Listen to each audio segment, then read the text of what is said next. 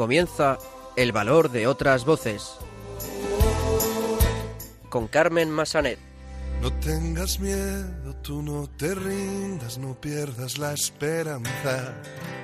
No tengas miedo, yo estoy contigo en lo que venga y nada puede ni podrá el desconsuelo, retando a la esperanza, anda, levántate y anda. Muy buenas tardes, bienvenidos a una nueva edición de El Valor de otras Voces, el programa de discapacidad de Radio María. Me acompaña en estos micrófonos, como siempre, Silvia Lacalle. Buenas tardes, Silvia. Hola, Carmen, buenas tardes y buenas tardes a todos nuestros oyentes. Comenzaremos el programa de hoy dando a conocer el trabajo de la Fundación ANADE, una organización que trabaja por la promoción de las personas con discapacidad a través del teatro y el cine. Saludaremos después a Ignacio Segura, secretario de CECO, la Asociación de Ciegos Españoles Católicos, que nos hablará del calendario de actuación de la asociación para este año. Y los locutores del programa Conecta con nosotros de Radio La Barandilla nos traerán las últimas noticias sobre discapacidad. Finalmente escucharemos el testimonio de Ana Corral, hermana de Inés, que nos contará la experiencia de convivir con una hermana con discapacidad. Comenzamos. No tengas miedo, no desesperes, no pierdas la confianza.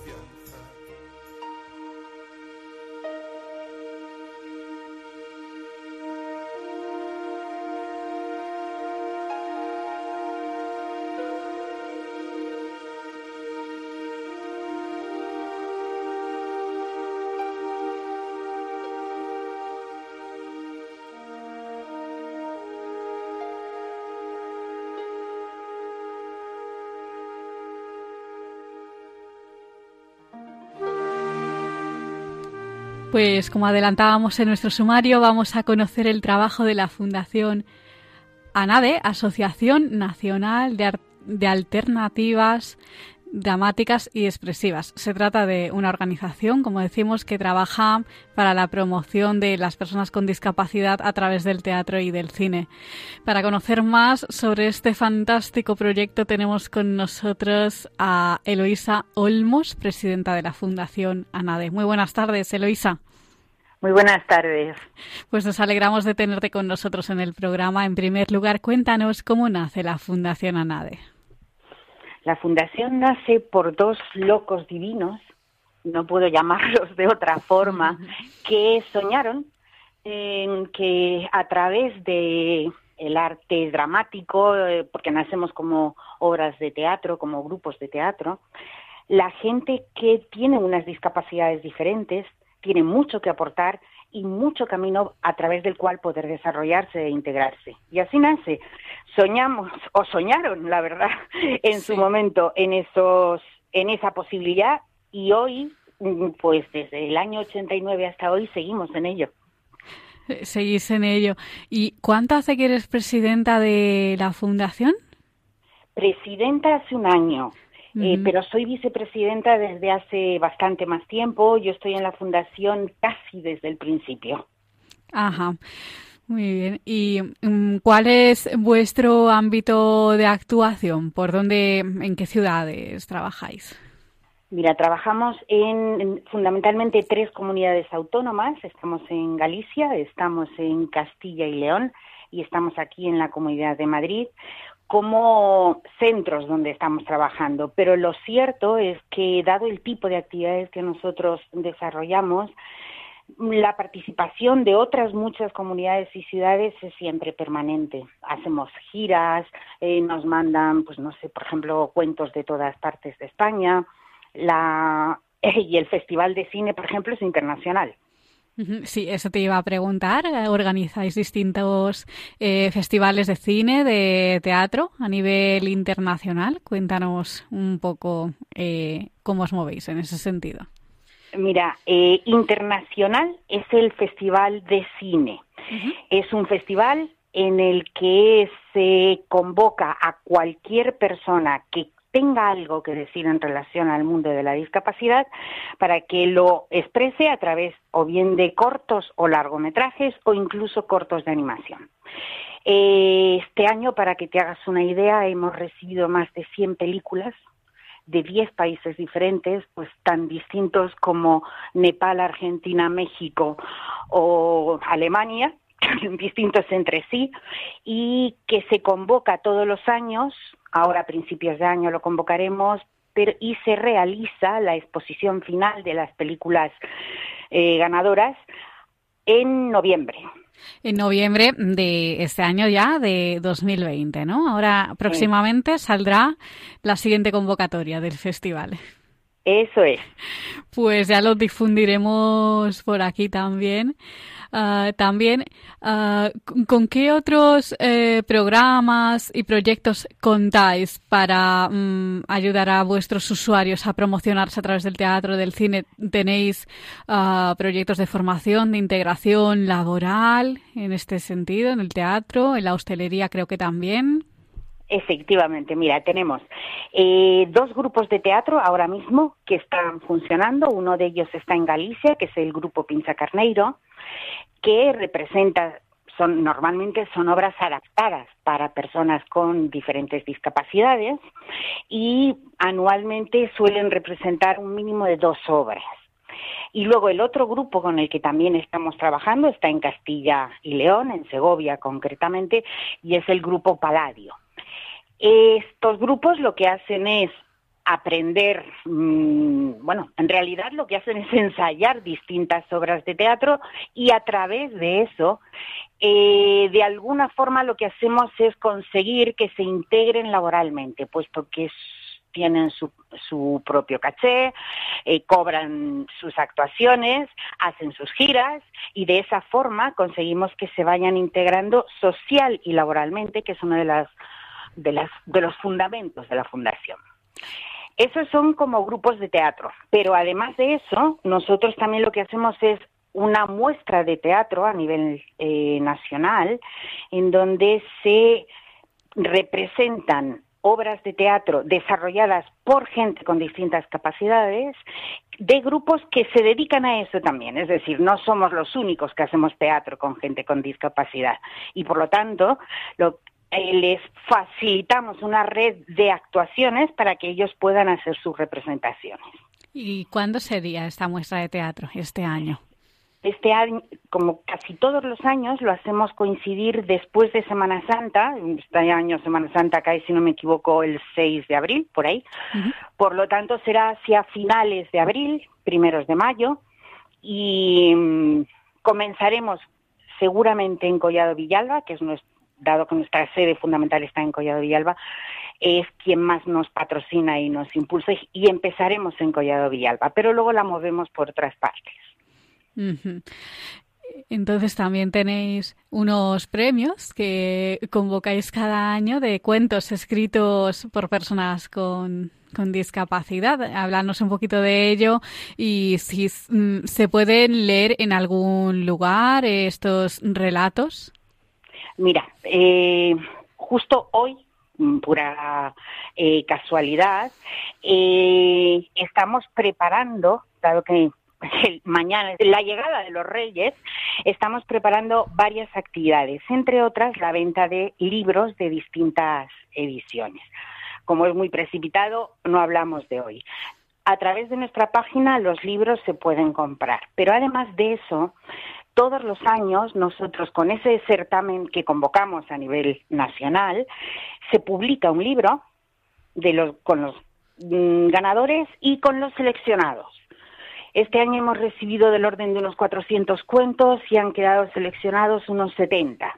Este libro que se ha publicado, vamos, que ya lo hemos editado, pues somos editorial también, se presentará al público en fechas próximas. No te puedo decir con exactitud todavía qué día, y por lo tanto tampoco te puedo decir quiénes son los ganadores. Este todavía no lo sabemos, ¿no? Todavía es secreto. muy bien. es muy breve. Perfecto. ¿Y contáis con alguna subvención pública para llevar a cabo vuestro trabajo? Sí. Eh, contamos tanto con la Comunidad de Madrid como con eh, específicamente el Ayuntamiento de Collado Villalba, en lo que a los cuentos y el cine se refiere. En el teatro normalmente solemos, al hacer la muestra de teatro, solemos hacerlo en casas de cultura de diferentes ayuntamientos, por lo tanto, ellos también nos apoyan en ese sentido con su pequeña o gran eh, contribución y luego, pues, con la participación o la aportación y la donación voluntaria de cuantos quieran sumarse a este proyecto.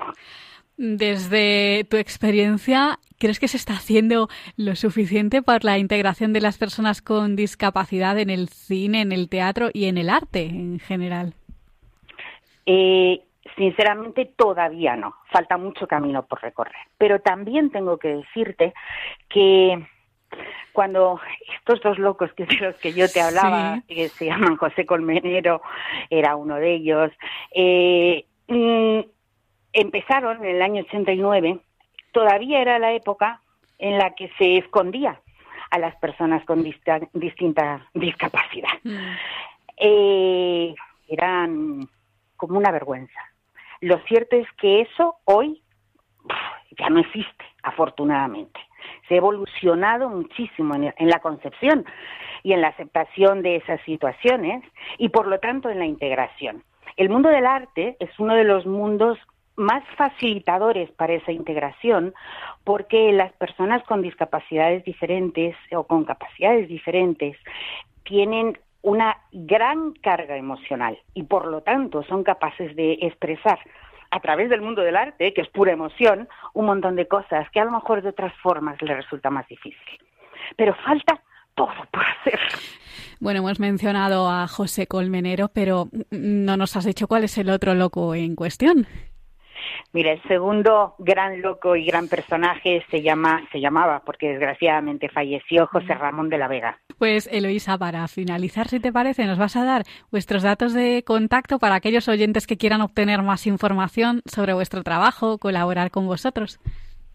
Por supuesto, encantada. Mira, nosotros tenemos, eh, estamos en Facebook como Fundación ANADE, Estamos en la en el correo que te voy a decir es anadefundación todo seguido arroba gmail.com. Sí, repítelo para que lo tomen bien. Anadefundación gmail.com. Arroba gmail.com, sí. Arroba, exacto es. Y eh, te voy a dar también, si quieres, un número de teléfono, o voy a, a, daros un número de teléfono también, por si acaso os interesa en un momento determinado pues llamar por teléfono, pedir alguna información o cualquier cosa de ese estilo. De acuerdo. Dinos el teléfono. 683 360 367. Sí, repítelo para que lo tomen bien. 683 360 367. Vale, pues Eloisa Olmos, presidenta de la Fundación ANADE, muchísimas gracias por ayudarnos pues a dar a conocer ese trabajo tan bonito que hacéis. Al revés, mil gracias a vosotros por ayudarnos en esa difusión. Es una labor fundamental la que hacéis los medios, haciendo, pues apoyándonos y que se nos conozca. Pues un abrazo, hasta pronto. Igualmente, hasta luego.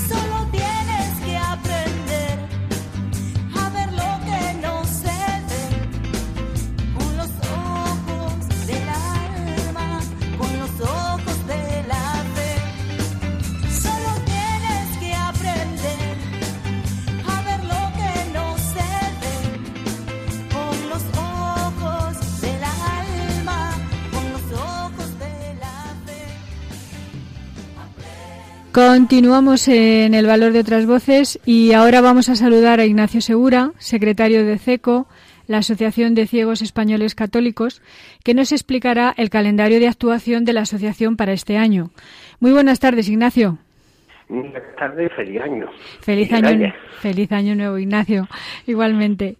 Eh, pues nada, vamos a comenzar por lo que vemos. Eh, en CECO este año vais a empezar viajando. Pues vuestro primer evento importante es la peregrinación a Roma que haréis en unos días. Cuéntanos un poquito más. Pues sí, desde el día 13 hasta el día 16 vamos a ir a Roma y en este viaje pues tenemos como cosa, vamos a decir, especial o diferente a otros viajes, pues primero la audiencia con el Santo Padre, esperemos poderlo tocar si no hay ningún problema. Eh, también vamos a visitar la necrópolis vaticana, que es algo bastante, bastante curioso en muchos aspectos, en el aspecto cultural, arqueológico, pero también en el aspecto de fe, porque si te lo explican bien, te quedas como un poco alucinado mm, de ver cómo se va descubriendo la fe a través de la arqueología. Y vamos a visitar también el castillo de San Ángelo, bastante conocido con lo de ángeles y demonios. Sí. Pues muy interesante. Bueno, después eh, participaréis en el Congreso de Laicos que tendrá lugar del 14 al 16 de febrero, ¿no? Correcto. correcto. ¿Cuál es el objetivo, Dinos, del Congreso y por qué es importante vuestra participación? Pues vamos a ver, el objetivo del Congreso es participar en el Congreso, como toda persona normal y corriente. y, y bueno, también el objetivo y el motivo de nuestra participación es que como laicos que somos, antes que como discapacitados, vamos a decir laicos con discapacidad, pues bueno, vamos a demostrar a la gente que podemos tirar para adelante sin ningún problema, con diferencias, pero sin problema. Em, también en febrero mm, tendréis la asamblea de FIDACA que tendrá lugar por primera vez en España. Recuérdanos qué, es FIDACA y, cuál es el objetivo de, esta asamblea. Recuérdanos, Bueno, pues FIDACA es la Federación Internacional de Ciegos, de Asociaciones de Ciegos Católicos, a la que pertenecemos y de la que realmente nace CECO. Y la asamblea pues tiene dos objetivos muy importantes. La renovación de la Junta Directiva y la renovación de los estatutos ya, pues bueno, son del año 81 y hay que actualizarlos a este nuevo siglo. ¿Vais a hacer eso? Sí. Sí, y qué bien que, que por primera vez tiene lugar en España, ¿no? Pues sí, inclusive les vamos a ofrecer un pequeño concierto de una persona conocida por todos nosotros, que es la directora de este programa, Carmen Massanet, ah, para que, bueno, mm, vean también que, bueno, las personas ciegas estamos en todos los sitios y que la ceguera no tiene que ver nada con el canto. Ya, eso no lo sabía yo. Me acabo de enterar ahora mismo, no me lo ha dicho. Vale, vale. Es muy humilde. sí, vale, vale. Bueno, bueno, Ignacio, pues y mucho más si tenéis un, un, buen recorrido este año. Luego nos vamos a las convivencias nacionales que tendrán lugar en abril. Eh, dinos dónde serán, quién puede apuntarse pues, y qué hay que hacer para participar. Son son desde el día 16 de abril, bueno, 16, 17, 18 y 19 de abril. Sí. Y quien quiera apuntarse, toda persona que quiera participar y pasarlo bien con nosotros. Sí, hay momentos de todo. Hay cultura, vamos a acudir al castillo de Peña, de Peñafiel, creo que se llama, ah. donde vamos a tener una cata de vinos, vamos a hacer una visita, por supuesto, a la ciudad de Valladolid, vamos a tener nuestra asamblea, que siempre la tenemos en las convivencias y de todo. Madre mía. En agosto también tenéis lo que, lo que podemos llamar el viaje estrella del curso, que será la peregrinación a Santiago de Compostela. Dinos también las fechas, más o menos, programa que se seguirá y lo que hay que hacer para apuntarse. Bueno, pues desde el día 17 hasta el día 23. Se parte desde Madrid y bueno, eh, aquellas personas que apuntarse pues pueden contactar con nosotros independientemente sean o no de seco. Sí. Si hay una variación que ha hecho que se encarezca un poco el viaje, pero es por nuestras condiciones de discapacitados. Mm, me explico. Eh, hemos tenido que coger en vez de albergues hostales. Porque subir a una persona con discapacidad en una litera, pues... Es un poquito... Va a ser que no. Va a ser que no. Sí. Luego también llevamos un autobús entero de apoyo, porque en algún momento alguna persona puede decir, hasta aquí he llegado, y no le vamos a dejar allí en un bigote pegado. Claro. pues entonces viene el autobús y se la lleva. Y luego tenemos también asistencia médica y guía en toda la jornada. Ah, muy bien. Bueno, pues finalmente, porque es intensivo este programa del año, finalmente en octubre celebraréis las segundas jornadas dedicadas a vuestro fundador, que fue Luis García, que tendrán lugar en Barcelona. Cuéntanos en qué consisten estas jornadas. Hmm. Pues bueno, serán el día 9 por la tarde, que precisamente era su santo y cumpleaños, sí. y el día 10.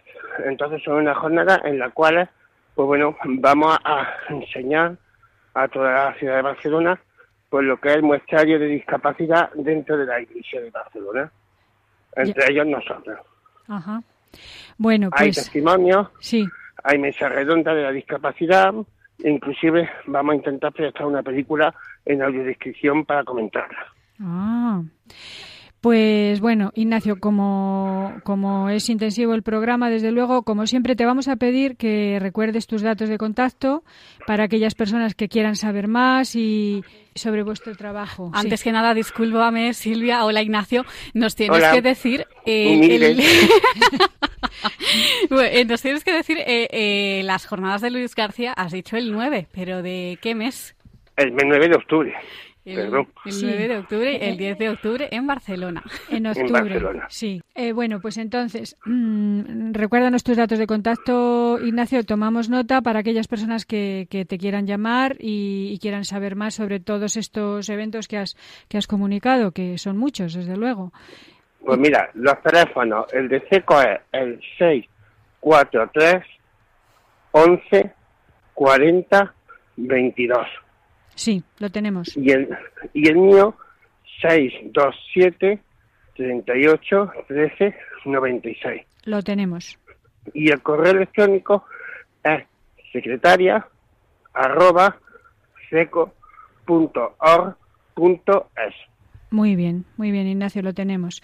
Bueno, pues muchas gracias, como siempre, Ignacio Segura, secretario de CECO, la Asociación de Ciegos Españoles Católicos. Muchas gracias por ayudarnos a difundir vuestro maravilloso trabajo. Gracias, Ignacio. De nada, hasta luego. Un abrazo, hasta luego. Adiós. Adiós.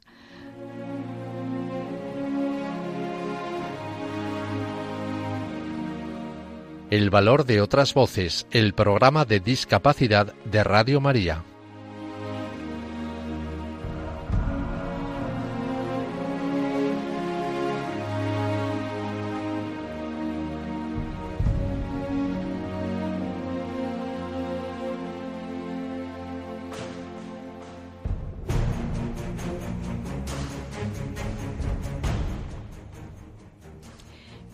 Continuamos en el programa El valor de otras voces y ahora vamos a escuchar las últimas noticias sobre discapacidad. En esta ocasión, por parte de Radio La Barandilla, que ya han participado otras veces en el programa. Adelante, compañeros de Radio La Barandilla. Buenas tardes. Los locutores de Conecta con nosotros os deseamos un feliz y venturoso año nuevo, lleno de ayudas en este Día de Reyes para las personas con discapacidad. Para la sección de hoy contamos con Ángel Antonio, Fe, Paquita y Francisco. ¡Comenzamos! Premiado el joven en silla de ruedas que voló en un concierto. Alex Domínguez, joven riojano con parálisis cerebral y en silla de ruedas, ha sido premiado por el CERMI, Comité Español de Representantes con Discapacidad, por su acción del, pasado julio en Viveiro, Lugo, durante el festival de rock Resurrection Fest, al que asistieron más de 100.000 personas. Alex pidió ser levantado en volandas en silla de ruedas para poder ver a los cantantes, con la colaboración del público y dando una imagen excepcional de inclusión, visibilidad e igualdad. La aplicación Alercops facilitará el acceso de las personas con discapacidad auditiva a los servicios de emergencia, ya que permitirá geolocalizar al usuario y garantizar una comunicación bidireccional en todo el territorio nacional, merced a una nueva versión lanzada por el Ministerio de Interior. El menú principal de Alercops incorpora ahora el icono Personas sordas, desde el cual se podrá acceder a asistencia médica, asistencia policial o de los servicios de bomberos, entre otros. Además, este nuevo servicio de la aplicación Alercops puede ser de gran utilidad para personas con trastornos del espectro autista. Bankia apoya a Fundación Integra en la integración laboral de exreclusos, mujeres víctimas de violencia de género y personas con discapacidad.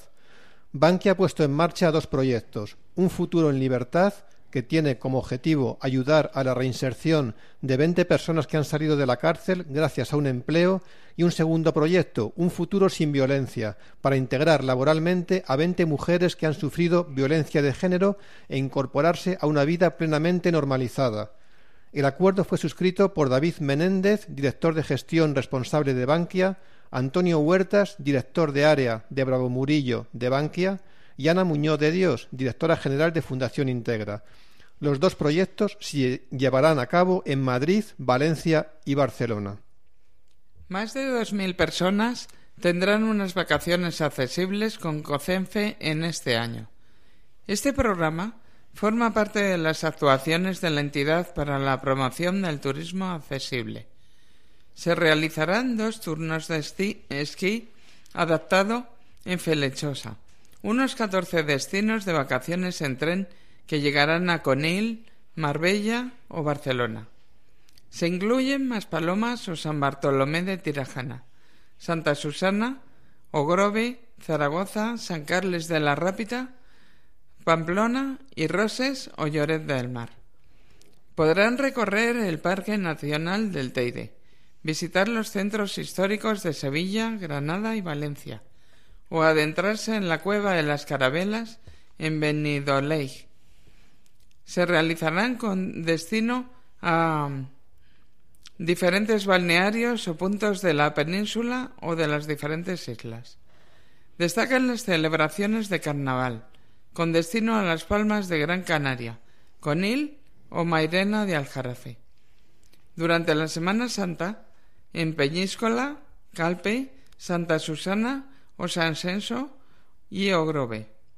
Más de la mitad de las personas con discapacidad no se van de vacaciones por tener barreras en algún punto de la cadena turística. Por ello, CONCENFE lleva a cabo este programa de vacaciones para garantizar el derecho a vacaciones para las personas con discapacidad, para encontrar soluciones a cada problemática y derribar las barreras que todavía existen, cumpliendo así con la normativa que obliga a que todos los productos, entornos, bienes y servicios de nuestro país sean accesibles. Han viajado con COCENFE más de 42.500 personas. Fundación 11 otorga 25 becas de estudios y deporte a alumnos con discapacidad. Dentro del programa Oportunidad al Talento, con el apoyo del Fondo Social Europeo, a través del programa operativo de Inclusión Social y Economía Social 2014-2020. Un total de 25 alumnos procedentes de varios puntos de España han obtenido esta beca cuya cuantía asciende a 3.000 euros.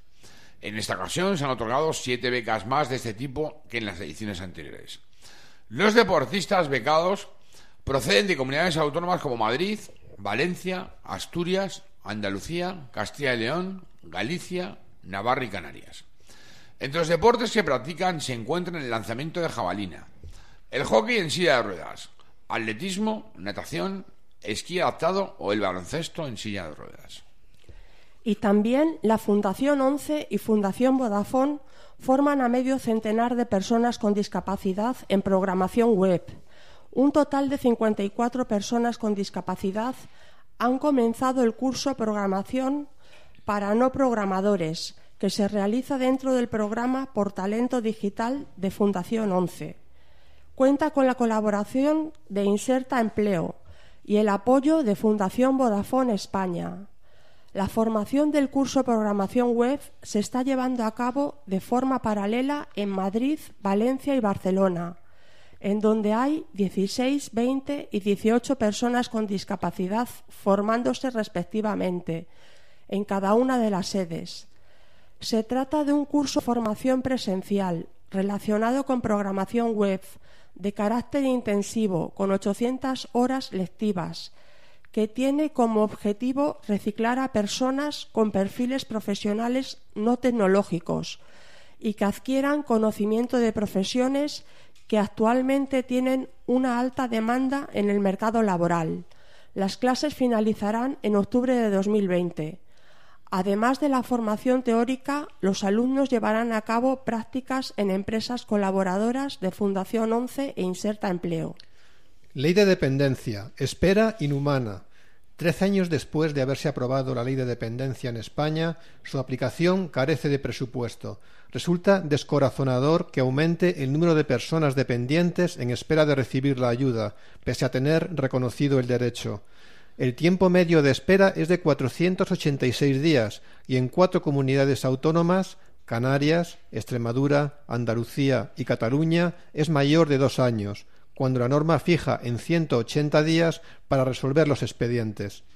Entre los solicitantes se dan casos de Alzheimer y de personas mayores de 80 años, por lo que urge crear lo antes posible plazas de residencia y que se cumplan las leyes del Estado de Derecho. Javier Gutiérrez, Pepe Villola y Cenil Lari se unen a la Asociación Española de Fundaciones Tutelares para defender el derecho a decidir de las personas con discapacidad intelectual.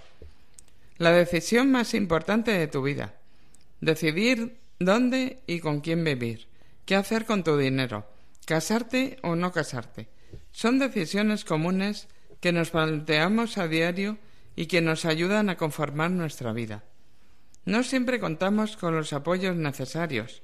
Por ello, las fundaciones tutelares de la red de la Asociación Española de Fundaciones Tutelares trabajan para que sí podamos cumplir nuestros sueños.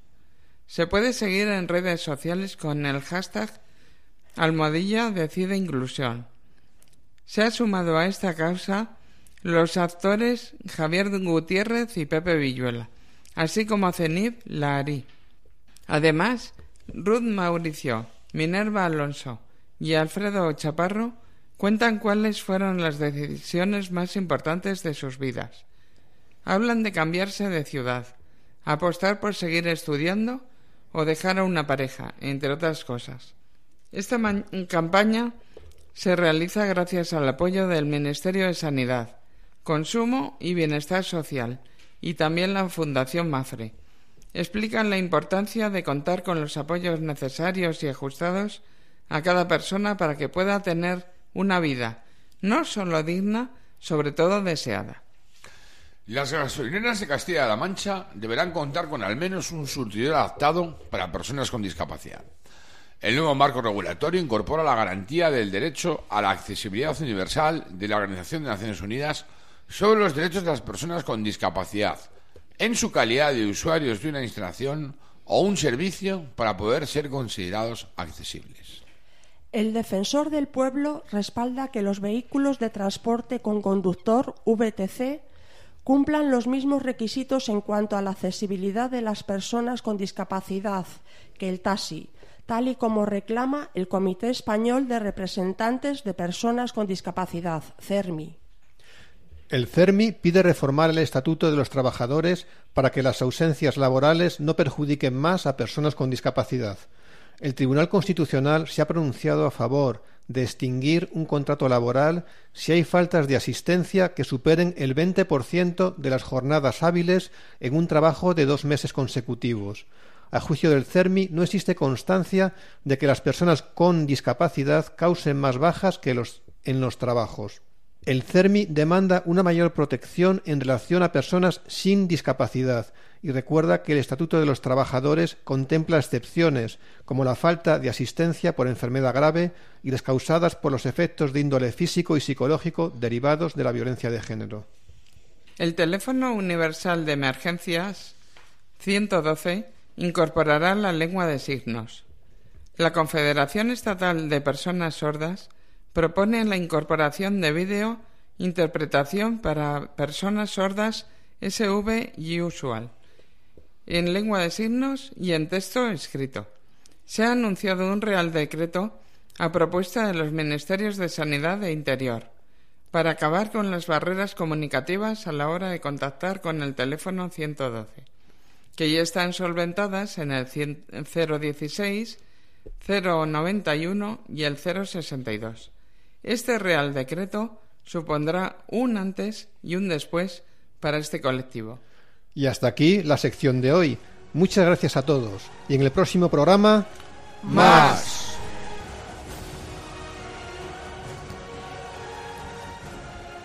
Pues muchas gracias, muchas gracias y hasta el próximo día por vuestras noticias. Hasta el próximo día.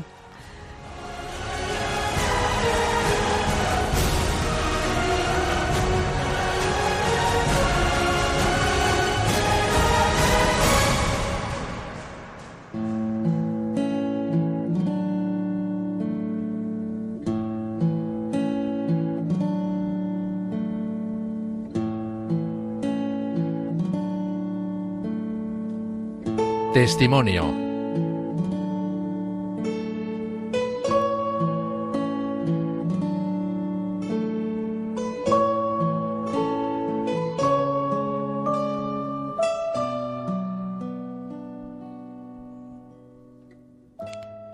Pues continuamos en el valor de otras voces y ahora vamos a escuchar el testimonio de Ana Corral. Ella es hermana de Inés y nos va a contar su experiencia personal de cómo convivir, eh, de convivir, perdón, con una hermana con discapacidad. Muy buenas tardes, Ana. Hola, ¿qué tal? Buenas tardes, ¿cómo estamos? Pues muy bien, nos alegramos de tenerte con nosotros en el programa. En primer lugar, háblanos un poquito de, tu familia. ¿Cuántos hermanos sois, Inés? ¿En qué lugar está? Cuéntanos. Pues, eh, bueno, yo somos, somos tres hermanas eh, bueno, mis padres y mi hermana mayor, que se llama María Luisa, luego va Inés, que es la, persona con discapacidad, y luego voy yo, yo soy la pequeña.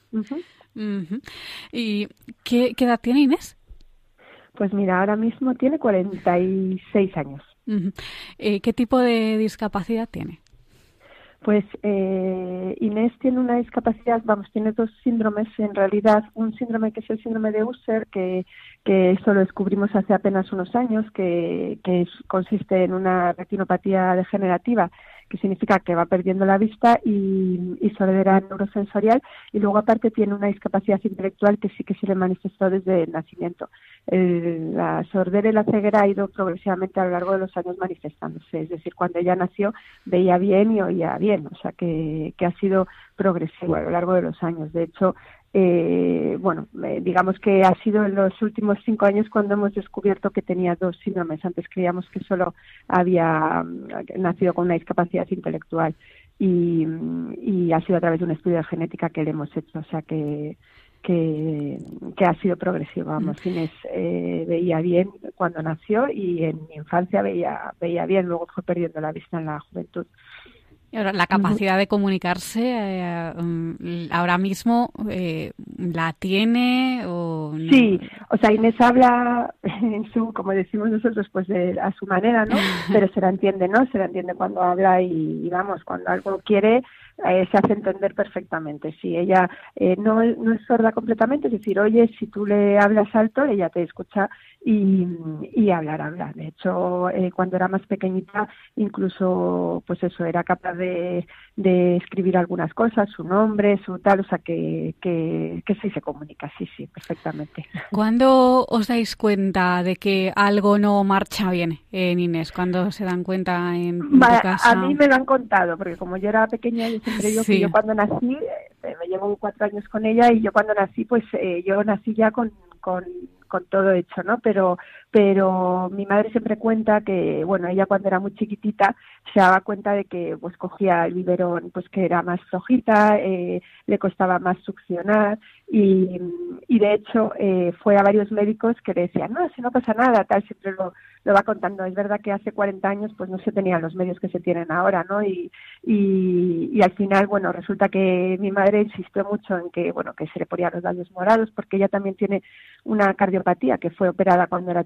chiquitita y, y a raíz de ahí de, que tenía pues eso, un poquito de cianosis en los labios, pues sí que se le descubrieron que tenía una, una comunicación interauricular y, y, ya la operaron y ya vieron, pues eso, le hicieron un estudio un poquito más completo, pero ya te digo que fue más por mis padres eh, que, que por los propios médicos que no dieron ninguna señal de alarma al principio, o sea que, que bueno, ya sabes que los instintos de, una madre pues hacen que, que notes todo antes, ¿no? Pero, pero bueno, y, y bueno, desde entonces pues han estado mis padres enseguida pues se pusieron en marcha, ¿no? Eh, pues fisios, logopedas, de, de, todo un poquito y, y, bueno, gracias a eso Inés es como es ahora, ¿no? Que, que yo creo que, que, que ha conseguido muchos retos a lo largo de su vida. Así que como hermanas de Inés, ¿cómo, hmm. ¿cómo lo asumís el tener una hermana con discapacidad? ¿Os afecta en, bueno, en vuestra vida? Eh, pues yo creo que es muy importante la manera en que te transmiten tus padres las cosas, ¿no? Yo siempre he dicho que desde que soy pequeña, desde que tengo uso de razón, siempre a mí me ponían a Inés como ejemplo. Mira a tu hermana, mira qué buena es, mira que... Entonces, para mí Inés era por supuesto una más. Yo siempre he dicho que cuando era pequeñita yo creía que era un ángel, pero un ángel de verdad. O sea, yo eh, siempre pensaba que le iban a salir unas alas de un momento a otro. O sea, cuando era chiquitita eh, siempre pensaba eso. Y a medida que fui creciendo, es verdad que, mm, eh, bueno, yo sabía que Inés no era como mi otra hermana, ¿no? Y, y tal, pero yo dormía con ella y hacía todos mis juegos con ella, ¿no? es verdad que llega una etapa que es en la adolescencia que digamos mm, eh, te das cuenta ¿no? de, la diferencia que hay entre tener hermanos sin discapacidad y hermanos con discapacidad pero coincidió con que yo me, me fui a uno de sus campamentos con 14 años, me fui como de monitora, ¿no? De, que ahora sería impensable porque hace 40 años te, te podías ir de monitora mm, siendo menor de edad, pero ahora no. y, y, me fui con ellos un verano y mi madre siempre cuenta, ¿no? Que yo entonces descubrí la discapacidad de, de mi hermana porque, vamos, estaba emocionada cuando volví, que cómo son estas personas, que cada uno es un tesoro, que tal, volví como descubriendo el mundo de la discapacidad y a partir de entonces ya no me, vamos, la verdad que después de eso he colaborado con muchos clubs, con fundaciones, con Feiluz, que es una asociación en la iglesia que, que, que, bueno, que une a las personas con discapacidad y sus familias y, y bueno, ahora soy patrona de otra fundación. Yo creo que esos campamentos me, de repente me hicieron ver la grandeza, ¿no? De, tener al lado una, una persona con discapacidad. Dirías que fue una experiencia, ese campamento reveladora quizá para ti. Reveladora, pero completamente. Mi madre se reía porque decía, o sea, tú me decías a mí con 14 años que yo no sabía lo que era la discapacidad, ¿no? Como diciendo, es que mamá no lo has descubierto todavía, es que es maravilloso. Y realmente lo es, ¿eh? O sea, que es verdad que ahora que soy madre puedo entender a veces el, el dolor, ¿no? De las personas que tienen una persona con un bebé que no, que no hace lo mismo que hacen los demás o que tal, eso lo entiendo. Pero es verdad que yo mm, creo que aportan tanto a una familia que, que, de verdad que creo que es un plus, o sea, no, algo malo, sino todo lo contrario, ¿no? Inés en muchas ocasiones eh, nos ha unido en momentos difíciles y, y, eso es muy importante, ¿no? El, el, poder contar con, con, una persona que hagas lo que hagas te va a querer siempre, ¿no? Que, que ese es Inés, la verdad. A ti personalmente, ¿qué te ha aportado en tu vida ella? Pues mira, eh, primero eh, ha sido un ejemplo de lo que te decía, ¿no? De cómo querer a las personas. Inés tiene la capacidad de que esté quien esté, eh, saber quererla de su, a su manera, ¿no? O sea, por ejemplo, si llega un hijo mío que le encanta el fútbol y le ve y le dice, eh, hombre, Carlos, ¿qué tal? ¿Has jugado al fútbol? No sé, o sea, es capaz de preguntar a cada uno por lo que más le, le gusta, ¿no? Yo llego del trabajo y me dice, pobre mana, ¿cómo has trabajado? O sea, es muy, es, es, tiene una capacidad especial para, para interaccionar con las personas. De hecho, no deja indiferente a nadie. Es, es una pasada. Muchísimos años de mi vida yo he sido la hermana de Inés. Siempre digo lo mismo, ¿no? ah, tú eres la hermana de Inés, ¿no? Yo sí, sí soy la hermana de Inés. Y, y luego a mi vida personal, eh, Inés ha hecho, o sea, por ejemplo, yo ahora tengo niños y, y, muchísimas veces pues viene a casa o se queda un fin de semana a dormir o lo que sea y yo veo eh, o sea, cómo afecta a mis hijos el hecho de tener una tía primero a la que de la que tienen que estar pendiente en cuanto a que no se choque porque no veo el tal eso les hace más generosos. Segundo eh, porque les impresiona lo buena que es no lo ojo mamá eh, Inés la tía Inés no mira no ve no no protesta nunca y encima está contenta no es capaz son capaces de verlos cuando son pequeñitos y, y luego también a mi a mi marido y a mí, o sea, quiero decir, yo creo que nuestro matrimonio también se ha visto afectado positivamente por Inés, ya que nos ha obligado en muchas ocasiones, pues a, a lo mejor a renunciar a cosas eh, por ella y eso nos ha hecho más generosos, ¿no? Entonces, vamos, yo mm, siempre digo que, que doy gracias a, a Dios por, por, por haberla puesto en mi vida. Ella eh, pues, ha tenido oportunidad bueno, de llevar una vida más o menos normal, ha seguido estudios, ha trabajado, lo sigue Ella eh, estuvo en un colegio ¿no? en, durante sus años. Luego, eh, es verdad que al salir del colegio, que salen, eh, salían en esa época, ¿no? Con 18 años del colegio y realmente la única opción que había en en esa época era irte a un centro especial a, como decía, como digo yo, a poner sellos, ¿no? Que era como que se iban, entonces sí que es verdad que gracias a, a unos padres, eh, mis padres eh, se implicaron mucho en la creación de una fundación que es la Fundación APROCOR, hicieron como una especie de puente entre un colegio normal y, un centro especial de empleo en el que, eh, bueno, empezaron a, a, a crear talleres, a que siguieran dando clases, a, bueno, la Fundación APROCOR ahora mismo innova en muchas cosas, ¿no? Pero, pero fue todo a raíz de ahí, ¿no? Es decir, ¿por qué las niñas cuando acaban el colegio van a la universidad y por qué Inés, ¿no? Eh, cuando acaba el colegio, aunque no puede ir a la universidad, ya deja de aprender, ¿no? Y entonces esta fue como la idea inicial en la que empezó a, a formarse, bueno, una idea de, de, hacer una fundación un poquito más especial y, y a partir de ahí a Procor es verdad que, bueno, tenemos pisos tutelados, tenemos centros especiales de empleo, tenemos muchísimas cosas que, que hacen que la calidad de vida de las personas con, con discapacidad que, que, que, forman parte de APROCOR, pues la verdad que, que haya cambiado, ¿no? Que no se dediquen solo a, como digo yo, a pegarse y a, ayudar, sino que hagan lo que realmente quieren, ¿no? Con planes personales de cada persona. Inés no, no, no trabaja fuera de APROCOR, puesto que no, no tiene la capacidad suficiente para adaptarse a un a un empleo ¿no? de, de esto, pero realmente eh, eh pues hace eh, costura, hace talleres de, de, de arcilla, eh, tiene zumba, tiene, o sea, hace muchísimas cosas y mm, obras de teatro y, y, la verdad que tengo que decir que es muy feliz hoy, o sea, hoy por hoy, o sea que, que realmente se ha conseguido ¿no? tener una calidad de vida suficiente y, y, y increíble, vamos, ella es la verdad que pide poco para ser feliz, eso también nos lo enseña, pero, pero bueno, eh, está siempre contenta, o sea que eso es muy importante. Aparte de tu experiencia personal, también eh, por tu trabajo tratas con personas con discapacidad. ¿Cuál es tu trabajo? Pues yo soy médico. Eh, hice medicina de familia, pero eh, he hecho un, vamos, he hecho el máster de paliativos de la Universidad Autónoma y ahora estoy trabajando en, en, cuidados paliativos. Es verdad que más que personas con discapacidad, yo voy a ver a personas, pues eso, vulnerables que están al final de la vida y, entre estas personas a veces me he encontrado. Con personas con discapacidad y, bueno, tengo que decir que, que, hay que hacer mucho, ¿no? Para que el final de la vida de las personas con discapacidad esté a la altura, ¿vale? Porque sí que es verdad que nos hemos encontrado a veces situaciones muy difíciles en las que, bueno, han perdido ya todos los vínculos eh, familiares, están en residencias institucionalizados y, bueno, hay un campo ahí para mejorar mucho, sobre todo la toma de decisiones por ellos, ¿no? De final de vida, cómo quieren eh, estar, en dónde quieren estar, ¿no? Y, y bueno, en eso estoy trabajando. La verdad que yo creo que, que una vez que tenga, que tienes el gusanillo de, de las, de trabajar en el mundo de la discapacidad es imposible mm, no, no volcarlo en todo lo que haces, ¿no? Y desde tu experiencia, ¿crees que se está haciendo lo suficiente por la integración de las personas con discapacidad?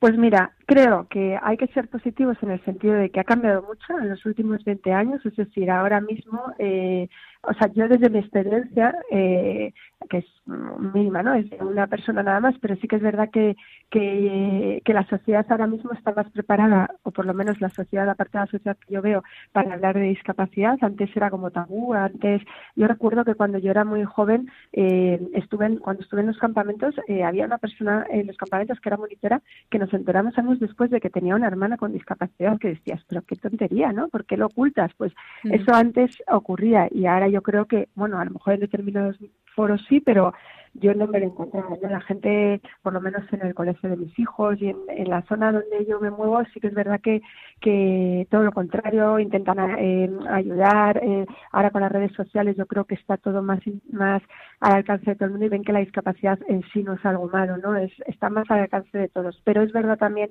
que, que hacen falta políticas reales, ¿no? Para, para no vale solo de, buenas intenciones, sino, sino realmente políticas reales en las que se, se, se garanticen los derechos ¿no? de estas personas, que, que además que hemos hablado muchas veces, la Convención de la ONU de los Derechos de las Personas con Discapacidad, España está ahí como país que lo cumple y realmente en muchas ocasiones no se está cumpliendo ¿no? los derechos eh, íntimos de las personas, ¿no? El decir, bueno, es que yo puedo decidir sobre mi vida o puedo o puedo elegir, ¿no? Que muchas veces lo que hacemos, incluso los familiares, es, bueno, seguro que Inés quiere esto, ¿no? Tú le has preguntado, o sea, tan fácil como pregunta qué prefiere, ¿no? Que a veces eh, damos por supuesto las cosas y no y no nos paramos a preguntarles, ¿no? Y, y, ellos tienen muy claro lo que quieren, que eso también es importante decirlo, ¿no? Que Inés con todas sus limitaciones, no ve, no oye, tiene discapacidad intelectual, ahora bien, sabe perfectamente lo que quiere en la vida y solo hay que averiguarlo, ¿no? Que, eso es así.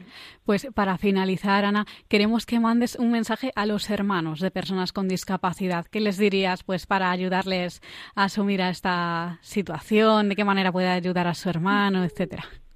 Pues yo les diría, o sea, a mí me encantaría que pudieran entender eh, el descubrimiento que tuve yo, ¿no? El, el decir, o sea, es que hay tanto de valor dentro de ellos que, que si nos dejamos eh, o sea, si solo los vemos con la mirada del otro, es decir, con la mirada de la gente que no tiene personas a su alrededor con discapacidad, nos vamos a perder muchísimas cosas. Que, que se atrevan a mirarles a los ojos y que vean en ellos la, la ventaja que tienen por tenerlo, por tener un, una persona que transmite amor, ¿no? El, el, no todo el mundo tiene en su familia alguien que te recuerde lo que es el amor todos los días, ¿no? Y eso es una ventaja que, que, tienen que aprovecharla, ¿no? Y que, y que y que les miren a los ojos y que nunca, nunca, nunca se avergüencen, todo lo contrario, que vayan con la cabeza bien alta diciendo, pues esta es mi hermana y es la mejor hermana del mundo. Pues Ana Corral, hermana de Inés, muchísimas gracias por explicar tu experiencia personal con una hermana con discapacidad. Un abrazo. Muchísimas gracias a vosotros. Un abrazo. Hasta luego. Hasta luego.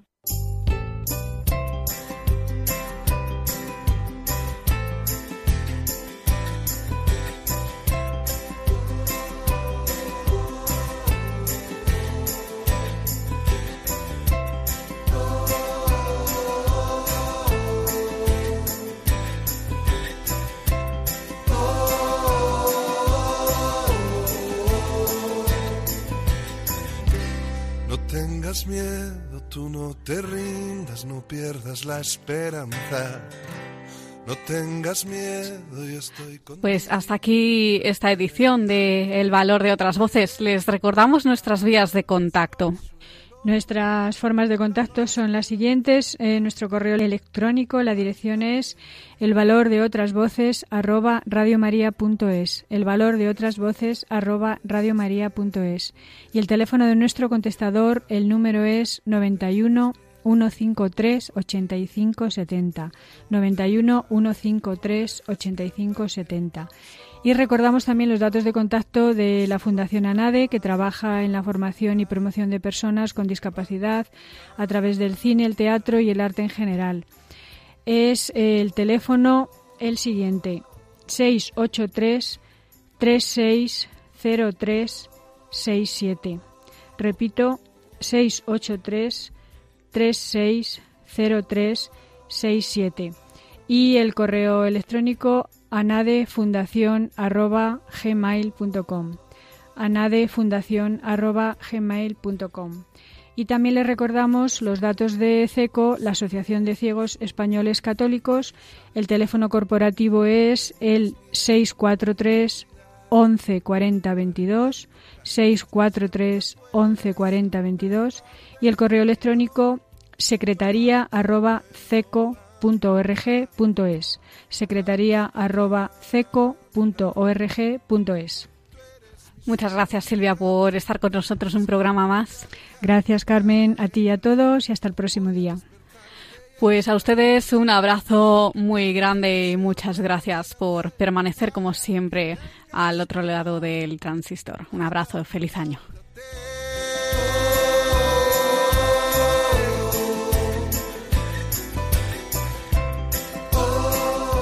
Han escuchado El valor de otras voces. Un programa presentado por Carmen Massanet.